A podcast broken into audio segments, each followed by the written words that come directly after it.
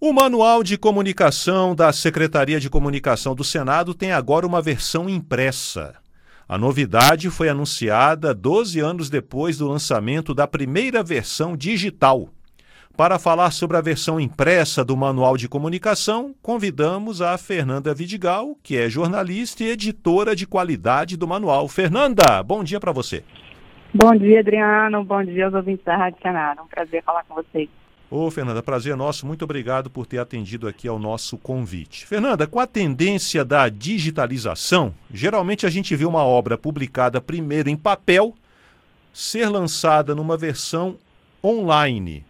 Por que, com o manual de comunicação da Secretaria de Comunicação do Senado, ocorreu o inverso? É interessante essa questão mesmo, né, Adriana? É, quando a gente decidiu publicar o manual, é, assim, primeiro no site, foi uma decisão muito bem pensada e planejada pelo grupo que foi responsável por organizar o manual. Então, a gente estava, quando a gente estava planejando o manual ali entre 2009 e 2012, a gente decidiu algumas características que a gente gostaria que ele tivesse. E duas dessas características, elas foram muito decisivas para a gente escolher a melhor plataforma para publicar o manual. Então, primeiro a gente queria que o manual pudesse ser sempre atualizado, né, que ele se mantivesse vivo, que a gente pudesse incorporar ou rever verbetes quando fosse necessário. E depois a gente queria que ele fosse muito acessível, que a gente que ele pudesse ser consultado de uma forma fácil e gratuita, não só pelos servidores do Senado, mas pelo público geral. Então, a partir do momento que a gente fez essas escolhas, a plataforma online acabou se mostrando a mais adequada, melhor mesmo para a gente publicar o manual. E assim ele foi ao ar, como você disse, em 2012, né, há 12 anos já.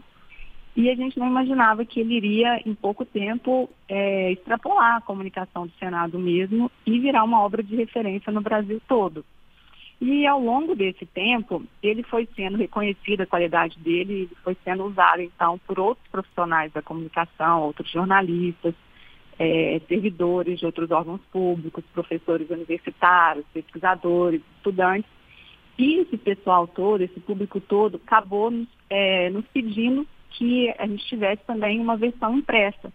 Então a gente recebeu centenas e centenas de pedidos ao longo desse tempo para que ele fosse impresso. E aí agora, né, é, 12 anos depois, a gente conseguiu fazer essa versão. Legal, mostrando aí como o manual de comunicação da Secretaria de Comunicação ele tem aí um, um valor né, reconhecido aí pelos profissionais, não só os jornalistas, mas sim, também do mundo acadêmico. Muito legal. Agora, ô, Fernanda, quais são as principais características do manual? Você já falou né, que a ideia da, da equipe, né, da comissão ali que fez o manual, era ter sempre um ser vivo, digamos assim, que fosse atualizado à medida que novas situações, porque a língua é dinâmica, a língua é viva, né? Isso. Quais são as principais características do manual de comunicação da SECOM?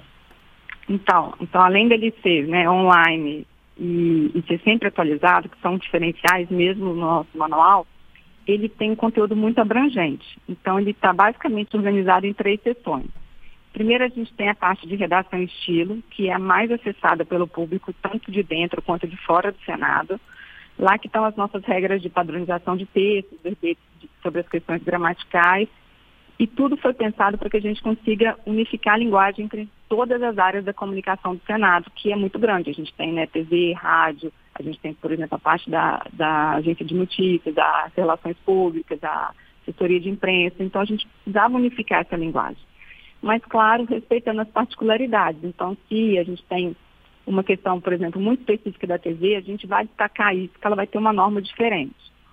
E uma diferença do nosso manual também é que ele é todo exemplificado nessa parte de redação e estilo. Então, a gente tem trechos tirados do nosso próprio do nosso próprio conteúdo, né, produzido pelos nossos veículos, que é, exemplificam a norma. Então, isso facilita muito a compreensão. Às vezes a gente tem até assim, o que deve ser, é, o que é certo e o que é errado, né? A gente tem uma outra seção, que é a parte de diretrizes, que são 13 normas amplas, gerais, que servem para toda a comunicação do Senado. Elas funcionam mais ou menos como a nossa política editorial e elas vão tratar assuntos muito importantes, por exemplo, um padrão de qualidade que a gente quer para os nossos textos, é, quais são os nossos critérios de cobertura, então o que, que a gente cobre, o que, que a gente não cobre, está tudo muito transparente ali no site. a forma como a gente vai se posicionar nas mídias sociais, a forma como a gente vai se relacionar com os diferentes públicos que a gente tem. E essa parte também foi amplamente revisada e atualizada agora para, inclusive, para a impressão do manual, né? E a gente tem uma outra parte, que é uma sessão exclusiva para os servidores só da comunicação do Senado, que se chama rotinas. E aí, nessa parte, a gente tem as nossas normas de trabalho internas de cada setor. Então, por exemplo, se eu fosse amanhã trabalhar na reportagem aí com vocês da Rádio Senado, eu chegaria e teria ali na parte de rotinas descrito passo a passo os critérios para escrever uma matéria para vocês, para eu editar, onde que eu vou salvar os áudios. Então, essas são normas do nosso trabalho cotidiano e até por isso elas não estão abertas para o público externo como as demais. É, eu destacaria também um outro serviço que é um diferencial nosso do nosso manual, que é um serviço de atendimento ao leitor, que chama Pergunte ao Editor, que fica lá no, no site mesmo, tem uma aba lá em cima, Pergunte ao Editor, e por meio desse canal você pode mandar uma pergunta para a gente, uma dúvida que você tem de língua portuguesa, ou uma crítica, uma sugestão, e a gente vai responder. Inclusive foi por meio desse canal que a gente recebeu todas essas sugestões aí ao longo do tempo para que a gente tivesse a versão impressa do manual.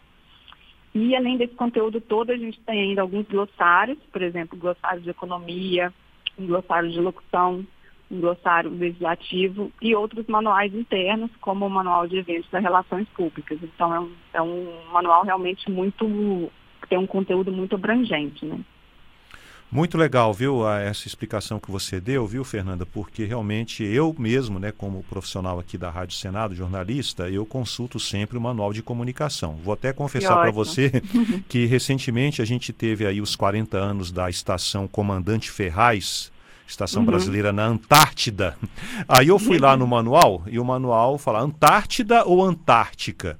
Aí uhum. eu vi aqui que, pela padronização do manual de comunicação, então o substantivo, né, o nome do continente, Antártida, como padronização. Se bem que tem aí alguns né, é, gramáticos né, que pessoas aí do idioma, né, especialistas, que até defendem também a Antártica. Tudo bem. Isso. Mas é mais. É, diga, pode falar. Padrão, exatamente, porque na língua portuguesa a gente tem casos que são ambíguos mesmo, que a gente tem mais de uma possibilidade às vezes, né? Ou até que existem, é, que está em discussão ainda hoje pelos gramáticos da língua. É verdade. Né? Então a gente precisa optar, em alguns, alguns casos a gente vai fazer uma opção e aí a gente vai explicar no manual. Então, a gente não vai só falar, ah, a gente segue tal caso e pronto. A gente sempre tenta explicar até para quem vai seguir a regra saber por que está fazendo daquele jeito, né?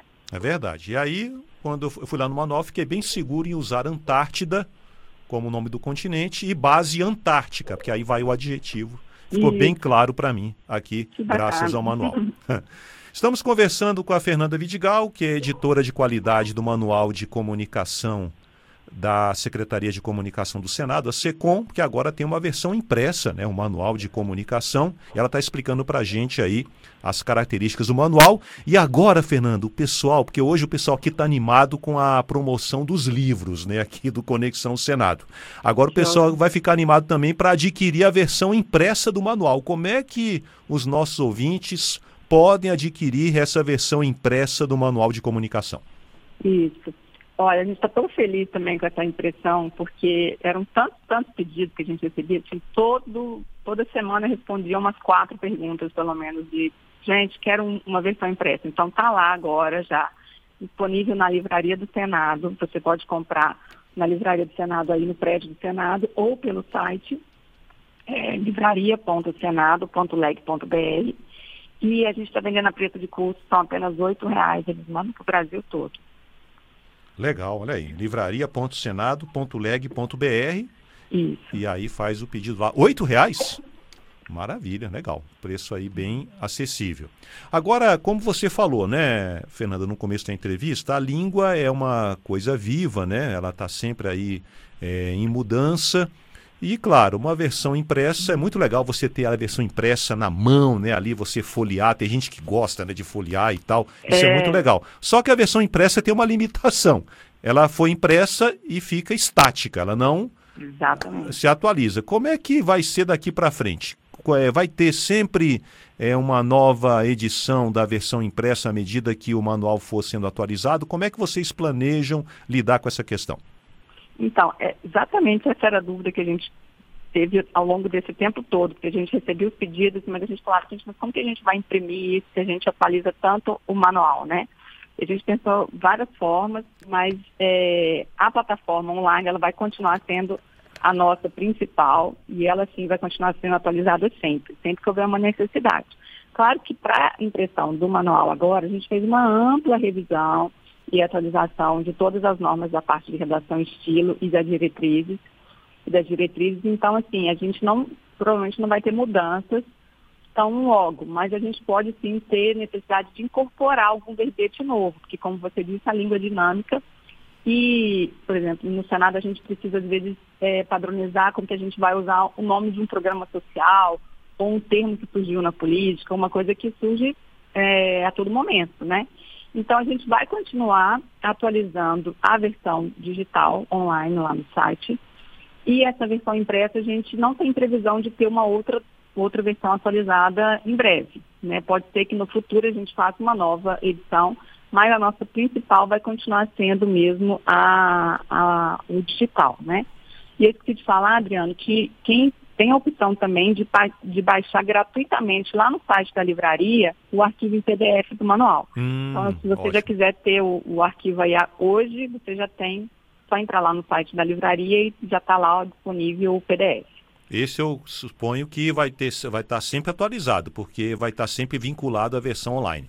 Isso, isso, isso. Maravilha. Fernanda Vidigal, jornalista aqui do Senado, editora de qualidade do Manual de Comunicação do Senado Federal. Muito obrigado aqui pela entrevista e parabéns aí a você e toda a equipe que está à frente não só aí da preparação, né, da elaboração do manual, mas também da sua constante atualização. Muito obrigado. Obrigada, Adriano. Um prazer falar com vocês.